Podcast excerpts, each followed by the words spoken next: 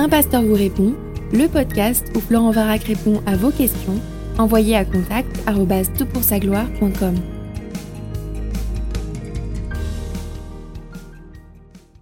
Session spéciale pour ce podcast de Un pasteur vous répond. Je suis accompagné d'un très cher ami avec qui j'ai cheminé dans l'église de, de QC pendant de nombreuses années, Frédéric Marchal. Fred, bonjour. Bonjour Florent. Alors c'est super sympa d'avoir accepté de répondre à, mes questions et j'aimerais euh, que tu te présentes un peu pour que ceux qui nous écoutent euh, mesurent l'intérêt de t'écouter pour l'ensemble du podcast. Très bien. Eh bien écoute, je vais essayer de faire court. Euh, je me prénomme Frédéric, j'ai 62 ans aujourd'hui, les années ont passé. Engagé depuis 40 ans dans la foi, avec euh, des responsabilités aujourd'hui dans l'église de Villeurbanne-QC, où je suis membre du conseil euh, pastoral. À titre professionnel, je suis directeur général adjoint du groupe Nexity, promoteur immobilier, avec en charge plusieurs structures euh, sur le grand est de la France, on va dire, qui représente une grosse activité de 2000 logements par an, ce qui nous fait finalement une, une, structure de 250 personnes manager au quotidien. Donc le sujet du management est un sujet qui est une préoccupation quotidienne, mm. parce qu'au fond, on sait bien que seul, on n'arrive à rien, et ce n'est que par la force du collectif qu'on parvient à renverser les montagnes. Wow. Alors en fait, on a, on a travaillé ensemble sur plusieurs projets de, de l'Église, et j'ai toujours apprécié cette qualité humaine, spirituelle, euh, du, management. J'ai beaucoup appris en discutant avec toi. On a beaucoup euh, euh échangé. Non, mais c'est vrai, c'est vrai. Et en fait, ce que j'aimerais que tu, tu, évoques un peu, c'est par rapport à ce que tu as vécu, qu'est-ce qui caractérise selon toi un, bon leadership? Alors c'est une question difficile et, je ne suis pas un théoricien du leadership ni du management, je suis juste un praticien. C'est pour ça que ça m'intéresse. Ah Alors ça va peut-être manquer de repères fondamentaux, mais ce que j'ai vérifié en fait, c'est que le bon leadership cultive l'ambition de mener deux objectifs de front et de ne renoncer à aucun des deux. Le premier objectif, c'est d'accomplir le but et l'objectif que l'on s'est fixé ensemble. Il y a une tâche à accomplir, mm. il y a un objectif à atteindre. Ça, c'est finalement euh, la première nécessité. il y a une deuxième nécessité, un deuxième objectif que je considère tout autant indispensable que le premier, c'est que celui qui collabore à ce résultat y trouve son épanouissement, sa joie et une occasion de croissance. Et quand euh, on arrive à marier ces deux objectifs ensemble sans renoncer ni à l'un ni à l'autre, je crois qu'on devient petit à petit un bon leader. Oui, j'aime bien comment tu dis euh, devenir petit à petit, parce que c'est n'est pas inné, n'est-ce pas, de devenir un leader? Je ne crois pas, je ne crois pas. Je, je pense profondément que ça s'apprend. Je ne pense pas que ce soit un don, même si on peut avoir quelques prédisposition, mais je pense profondément que ça s'apprend. Alors tu, mentionnes euh, deux axes, euh, l'axe opérationnel de l'objectif à accomplir et l'axe relationnel. Alors ça fait écho pour moi en tant que pasteur, parce que très souvent dans l'Église, les gens ont soit critiqué le fait que l'Église était trop orientée sur un axe d'action, euh, d'engagement, soit trop orienté ou pas suffisamment orienté sur un axe relationnel. Et, j'entends finalement ces, deux préoccupations. Alors ça, ça me surprend de le retrouver dans l'entreprise. Ça me paraît indispensable de, de, le considérer comme nécessaire dans l'entreprise, parce qu'au fond, on obtient le meilleur de nos équipiers, de nos collaborateurs, que si on se soucie d'eux. Hmm. Et le, management qui ne se fixerait que l'objectif d'une tâche à accomplir, d'un but à atteindre et, d'un objectif pour lequel euh, il faut réaliser euh, la mission qu'on s'est donnée, serait en fait euh, un management bancal, parce que profondément, si le collaborateur concerné n'y trouve pas une occasion d'épanouissement, de croissance et de satisfaction personnelle, je pense que c'est une tâche qui est vaine et qui à court terme se révèle infructueuse. Là aussi, il y a des correspondances avec la vie de l'Église parce que euh, le fait de prendre soin des, gens, bah, c'est quand même une préoccupation de l'Église. Alors, ma question, comment tu fais lorsque tu es face à des gens dont les attentes sont exagérées, sont constantes, sont disproportionnées à la capacité du leader de répondre à ces attentes? Alors, c'est toujours un sujet difficile mm. parce qu'il euh, y a des collaborateurs qui ont une, de tels potentiels que euh, ce sont des, gens impatients, hommes ou femmes, euh, qui considèrent qu'ils ont tout appris, ils n'ont plus rien à apprendre, et qu'ils demandent au quotidien qu'on leur confie plus de responsabilités parce qu'ils parce qu'ils n'ont pas le temps d'attendre et qu'ils ont envie d'aller vite. La vraie difficulté, c'est effectivement de leur faire comprendre que on est dans un chemin dans lequel chaque jour est une occasion d'apprendre et sans que ce soit le fruit d'un calcul euh, attentif, je veille à ce que parfois ils se rendent compte qu'il y a des objectifs qui sont au-delà de leur propre capacité pour qu'ils réalisent qu'ils ont besoin du collectif pour finalement faire le pas de plus et que tout seul ils n'y arriveront pas. Donc c'est chaque fois des, études de cas, des situations particulières sur lesquelles on est toujours un peu à la limite de ce qu'est la possibilité de faire d'un collaborateur et de la capacité qu'on peut avoir à être à ses côtés pour qu'il passe le cap et qu'il se dise c'était faisable. Alors quand, quand, parfois on est, euh, on est confronté à, cette, euh, à ces attentes trop exagérées, tu, tu fais quoi? Tu, tu, mets un frein, tu l'expliques, tu, laisses, tu fais percevoir la personne? Alors, euh, j'essaie de vivre au quotidien cet enseignement biblique qui nous dit que l'amour se réjouit avec la vérité. C'est-à-dire qu'au fond, il est utile de faire entendre un collaborateur au bon moment, avec les bons mots, dans les situations adaptées que finalement il a des aspirations qui sont peut-être excessives et qu'il y a des occasions dans lesquelles il n'a pas été au rendez-vous, que j'attendais plus de lui à ce moment-là et qu'il n'a pas été en situation de répondre euh, à, la mesure de ce qui était le défi que je lui avais confié, de manière à ce qu'il réalise que finalement il a satisfait certains objectifs, mais pas tous, qui peut lui faire comprendre qu'il a encore des choses à apprendre et que la croissance qu'il est en train de connaître, elle est juste normale. Oui c'est dur d'avoir des conversations difficiles avec, sur ces thématiques-là, quand il faut reprendre, confronter. C'est une réalité universelle. Comment tu le vis en tant que patron? Et Je cherche le temps, je cherche le bon moment. En fait, il faut, il faut être très attentif au moment et, à l'instant. Euh, j'évite le côté je voudrais vous voir demain à 9h pour finalement susciter cet échange en marge d'un problème qu'on a évoqué ensemble, autour d'un café, à un moment où, où je me dis que l'ouverture est là propre à permettre de faire passer un message pour lequel je suis à peu près convaincu que ça tombera sur euh, un, bon terreau. il y a vraiment une réflexion relationnelle. Pour toi, le relationnel est, important hein, dans, la, dans le leadership. Il est vital. Il est vital parce que ce, ne sont que des relations de personnes. Oui, c'est ça, oui. Ça ressemble à quoi un bon leader? Euh, ça ressemble à quelqu'un qui a fait le deuil de sa propre perfection. Euh, ça ressemble à quelqu'un qui. C'est presque une définition d'un chrétien, ça. ça ressemble à quelqu'un qui est en marche et qui se dit que euh, la réussite n'est que dans le collectif. Ok. C'est le point absolu pour toi. Je crois qu'il est indispensable de mesurer que l'autre va m'apporter ce que sont mes manques ça a été une, leçon difficile à apprendre dans ma vie professionnelle, parce que pendant des années, on se croit capable d'avoir gagné l'expérience propre à, franchir toutes les barrières et à dépasser tous les, hmm. tous les, tous les, tous les problèmes. Et puis l'expérience de la vie nous apprend que, curieusement, ceux avec qui je travaille ont la capacité, ont des ressources, ont des solutions auxquelles je n'avais pas pensé, et que finalement, ils vont venir pallier ce que sont mes propres manques. Hmm. Et c'est comme ça que je me suis laissé convaincre que la richesse était dans le collectif plus que dans la conviction de faire passer mes idées. C'est assez fort parce que ça, ça valorise énormément les collaborateurs quand je t'entends parler comme ça. Ça les valorise parce qu'au fond, ils savent que euh, ce que je dit d'eux est vrai. C'est-à-dire que quand je dis à quelqu'un qu'on a réussi à tel objectif grâce à lui ou parce qu'il a eu l'idée que personne d'autre n'a eu, je suis sincère dans le fait que, franchement, la solution, c'est pas moi qui l'ai trouvée, c'est eux. Alors, quand tu parles d'objectifs, est-ce que c'est toi, en tant que leader, qui les mets devant euh, les équipes Est-ce que comment tu gères la notion de, performance, d'orientation euh, des équipes justement? Alors en fait, euh, la charge qui est la mienne professionnellement est en fait de réaliser du chiffre d'affaires, de réaliser des logements, des vendre et que la mmh. société gagne de l'argent puisque c'est une activité qui doit être profitable pour être durable. Bien sûr. Donc chacun dans le métier qu'est le sien a les idées assez claires sur les objectifs qui lui sont fixés compte tenu de la fonction qu'il occupe. Mm. Aux techniciens de construire, aux commerciaux de vendre, aux développeurs fonciers de chercher des terrains. Tu vois, chacun a son métier et chacun est au clair sur les objectifs qu'il a à fixer. À partir du moment où on est dans une situation où les objectifs ne sont pas réalisés, eh bien, on s'interroge, et je m'interroge avec eux, sur les raisons pour lesquelles nous ne sommes pas parvenus à l'objectif que nous étions fixés.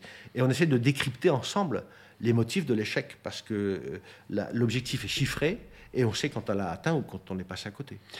Euh, alors, la gestion de l'échec, ça fait partie du leader, enfin aussi de la charge du, leader. Comment tu, euh, est-ce que euh, l'échec est forcément quelque chose de rédhibitoire? Que, Comment tu transformes un échec en quelque chose de positif? Alors, j'ai la particularité de vivre dans un métier où on est soumis en permanence à l'aléatoire.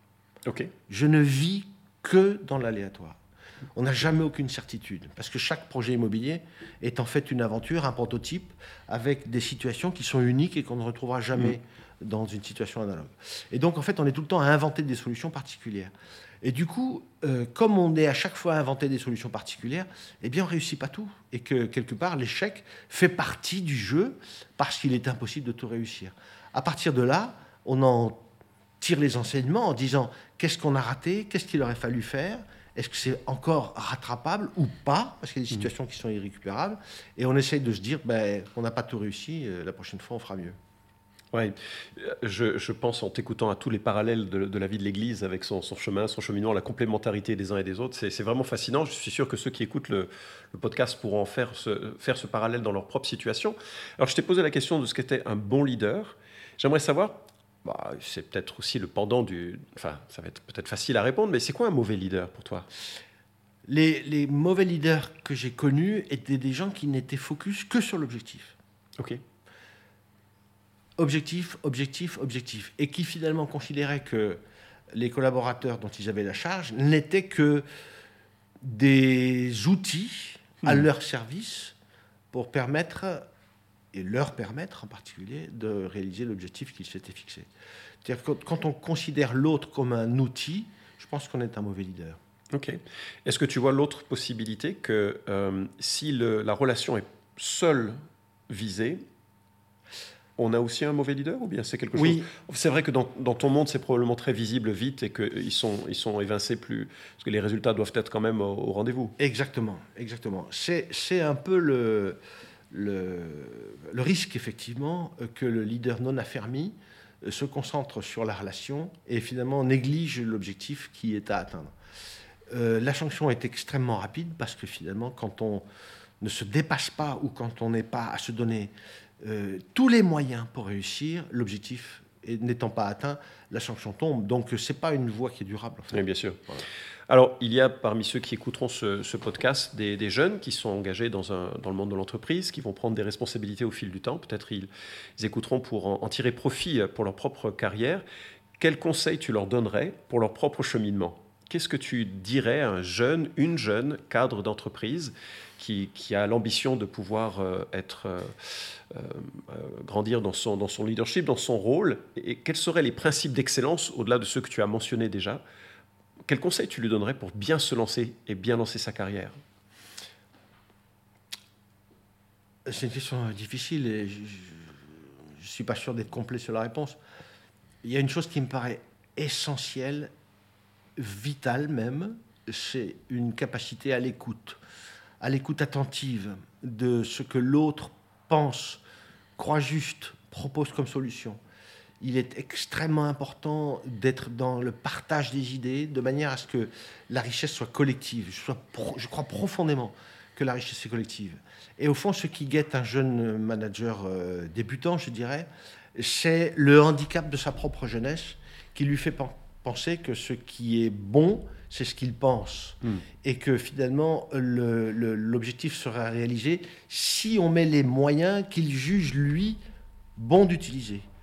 C'est très difficile d'apprendre que nous n'avons qu'une vision des choses, nous n'avons qu'une perception des choses et que les solutions sont souvent diverses. Et quand on est jeune, on a du mal à mhm. apprendre ça. En plus de ça, il y a une deuxième difficulté, c'est que quand on est jeune, on fixe non seulement l'objectif, mais on fixe aussi le, chemin qu'il faut emprunter pour y, mhm. y réussir. Et c'est le deuxième piège, c'est-à-dire que euh, il faut être focus sur l'objectif, Mais la vraie difficulté, le vrai défi, c'est de laisser les collaborateurs que nous avons à côté de nous pouvoir user de ce que sont le chemin qu'ils trouveront eux pour atteindre cet objectif. Ouais, c'est ça. Et quand on est jeune, on est convaincu d'avoir raison. Et donc, on n'a pas envie de laisser emprunter un autre chemin que le sien. Je ne sais pas de quoi tu parles.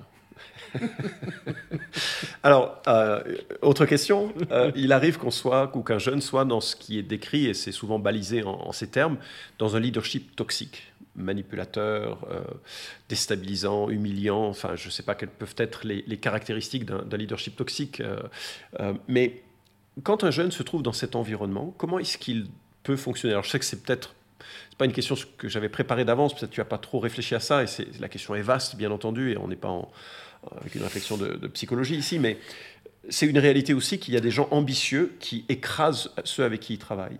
Oui. Quel, quel conseil tu donnerais? Je vais te faire une réponse qui va te surprendre, mon cher Florent. Mais parce que je l'ai vécu. Ok Dans une un, situation où tu subis un management toxique, je pense profondément qu'au moment où c'est devenu trop lourd à porter, il faut partir. Ok. Je me souviens, on avait prié ensemble. Ouais. Mhm. Il faut partir. Parce qu'il y, a des- il y a des montagnes qu'on ne renverse pas. Et qu'à un moment donné, la seule vraie solution, c'est la fuite. Voilà. C'est ce que j'ai vécu. Je ne l'aurais pas fait, j'aurais été en danger personnellement. Ouais. J'ai écouté le témoignage, ça m'a fait rire, de, de deux types qui sont des, des, euh, des super soldats qui ont fait euh, plusieurs guerres, euh, des gens baraqués comme toi et moi, bien sûr, et, et- et qui disaient, qui répondent à la question que faire lorsque tu es dans une bagarre de bar?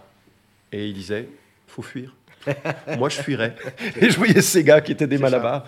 Et, et c'est vrai que peut-être on n'est on n'est pas des, des superman capables de tout redresser, de tout vivre. Donc, quoi, tu recommanderais de, de partir? C'est pas une recommandation, mais euh, il, faut, il faut écouter ce que l'on est capable de supporter. Ouais. Euh, quand, on a, euh, quand on vit une situation où le management est destructif, où son propre sommeil devient euh, est en question, où on est à aller au bureau à reculons parce que finalement la relation on la sait difficile, Mm. et elle va être douloureuse, et qu'il n'y a pas moyen de faire savoir à, à une hiérarchie plus élevée, à, à- ou à N plus 2, la situation que l'on vit. Je pense qu'à un moment donné, quand on a la sensation que on va être en danger, je pense vraiment Ouais. que de- la fuite est une, est une issue et une solution. Ouais. Peut-être que c'est aussi le moment, en tant qu'homme d'affaires, de chercher dans l'Église, pour ceux qui ont une, une marche spirituelle, Oui. un appui, un conseil, une prière, euh, simplement une oreille aussi, ça peut, Tout être, ça peut être utile. Écoute, on, va terminer avec une euh, question sur, euh, est-ce que tu as un- ton meilleur moment de leadership? Euh, Est-ce que tu, il y a une situation que tu voudrais évoquer qui était juste magnifique? Alors, euh, c'est difficile parce que, parce que les, les satisfactions sont nombreuses et fréquentes, et c'est des cadeaux que je reçois et dont je goûte le prix. J'ai envie de te faire deux propositions. Ok Une proposition où j'ai été très récemment réjoui euh, par euh, un mot d'un collaborateur, et une expérience beaucoup plus difficile et beaucoup plus douloureuse. Ok, Ça te va Ça me va très bien. Alors, je vais te raconter la, la première histoire. J'avais en charge une équipe euh, jusqu'au 31 décembre de cette année. Ok Et pour des raisons de réorganisation, on m'a demandé de laisser cette équipe à un autre que moi. Et je prends une autre, euh, une autre région de France dont je dois m'occuper à partir du 1er janvier. Et donc ceux que je quitte euh, en cette fin d'année, euh, je leur ai fait un mot en leur disant le plaisir que j'ai eu à travailler avec eux. Et le patron de cette structure m'a répondu par écrit. Il m'a dit euh, merci pour ton petit mot. Je te renouvelle le plaisir que j'ai eu à travailler avec toi, ton accompagnement toujours bienveillant, sans calcul et intérêt personnel. J'ai apprécié des conseils, ton professionnalisme et les valeurs que tu portes, qui ne sont pas si courantes aujourd'hui. Tu l'as compris, c'est essentiel pour moi. Excellent. Ça, Ah ça, a, ça a une semaine. C'est c'est une, c'est médaille, ça. ça C'était un sucre qui a été plaisant. Ah, chouette. Bah, tant mieux. Formidable. Et j'ai eu une expérience beaucoup plus difficile. Euh, il se trouve que parfois, de manière très légère, j'évoque euh, euh, le fait que je suis engagé dans, dans- dans une, dans une église protestante à Villeurbanne et que j'ai des activités cultuelles. J'en fais absolument pas un sujet parce que le monde de l'entreprise ne permet pas d'en faire un lieu de témoignage. Mais peu ou prou, les gens savent que je suis engagé dans la foi. Et quelqu'un, euh, il y a de cela 3-4 ans, a démissionné pour aller se vendre chez un concurrent. Mmh. Il est parti. Et au dernier jour de sa présence, à la dernière heure, dans nos bureaux, avant qu'il quitte son ordinateur, avant qu'il laisse son ordinateur et qu'il coupe sa session, il m'a envoyé un petit email juste avant de couper son ordinateur. Et cet email, je l'ai gardé. C'était très simplement un extrait de l'évangile de Matthieu chapitre 7 qui dit Gardez-vous des faux prophètes. Lorsqu'ils vous abordent, ils se donnent l'apparence d'agneaux, mais en réalité ce sont des loups féroces. Vous les reconnaîtrez à leurs fruits. Est-ce que l'on cueille des raisins sur des buissons d'épines ou des figues sur des ronces? Waouh. J'ai jamais pu lui répondre. Bien sûr. Il n'y avait que cela. Ça m'a fait un mal terrible Ah, J'imagine. parce que je suis resté définitivement sur la moindre capacité à pouvoir dialoguer avec lui, qui, ayant envoyé cet email, a coupé son ordinateur et a quitté l'entreprise. Waouh. Ça, c'est du réalisme. hein. Et, et ça me fait penser. euh, Alors, je suis désolé que ça soit produit pour toi, euh, parce que tu es mon ami, ça me fait, ça me fait de la peine. Mais il y a eu l'autre témoignage. Oui. Mais je dois dire, ça n'arrive jamais dans les églises. Ça n'arrive jamais qu'un pasteur ou un ancien soit critiqué, n'est-ce pas sûrement. sûrement. et, et donc, oui, ça fait partie du, du chemin que l'on doit, doit tous vivre. Et je pense que le, le leader, quel qu'il soit, va porter euh, euh, une image qui sera plaisante pour certains et déplaisante pour d'autres. Je crois que ça fait partie du, du chemin. En tout cas, je te suis vraiment reconnaissant d'avoir pris ce temps. On va faire un autre podcast euh, où on parlera de, ce- cette fois-ci de ton chemin en tant que euh, chef d'entreprise et en tant que disciple de Christ. Et je te remercie d'avoir accepté. Avec plaisir, Florent. Vous pouvez suivre cette chronique hebdomadaire Un pasteur vous répond sur SoundCloud, iTunes et Stitcher. Retrouvez les questions déjà traitées sur toutpoursagloire.com. Si vous aimez ce podcast, merci de le partager sur les réseaux sociaux et de laisser une note sur iTunes. À la semaine prochaine!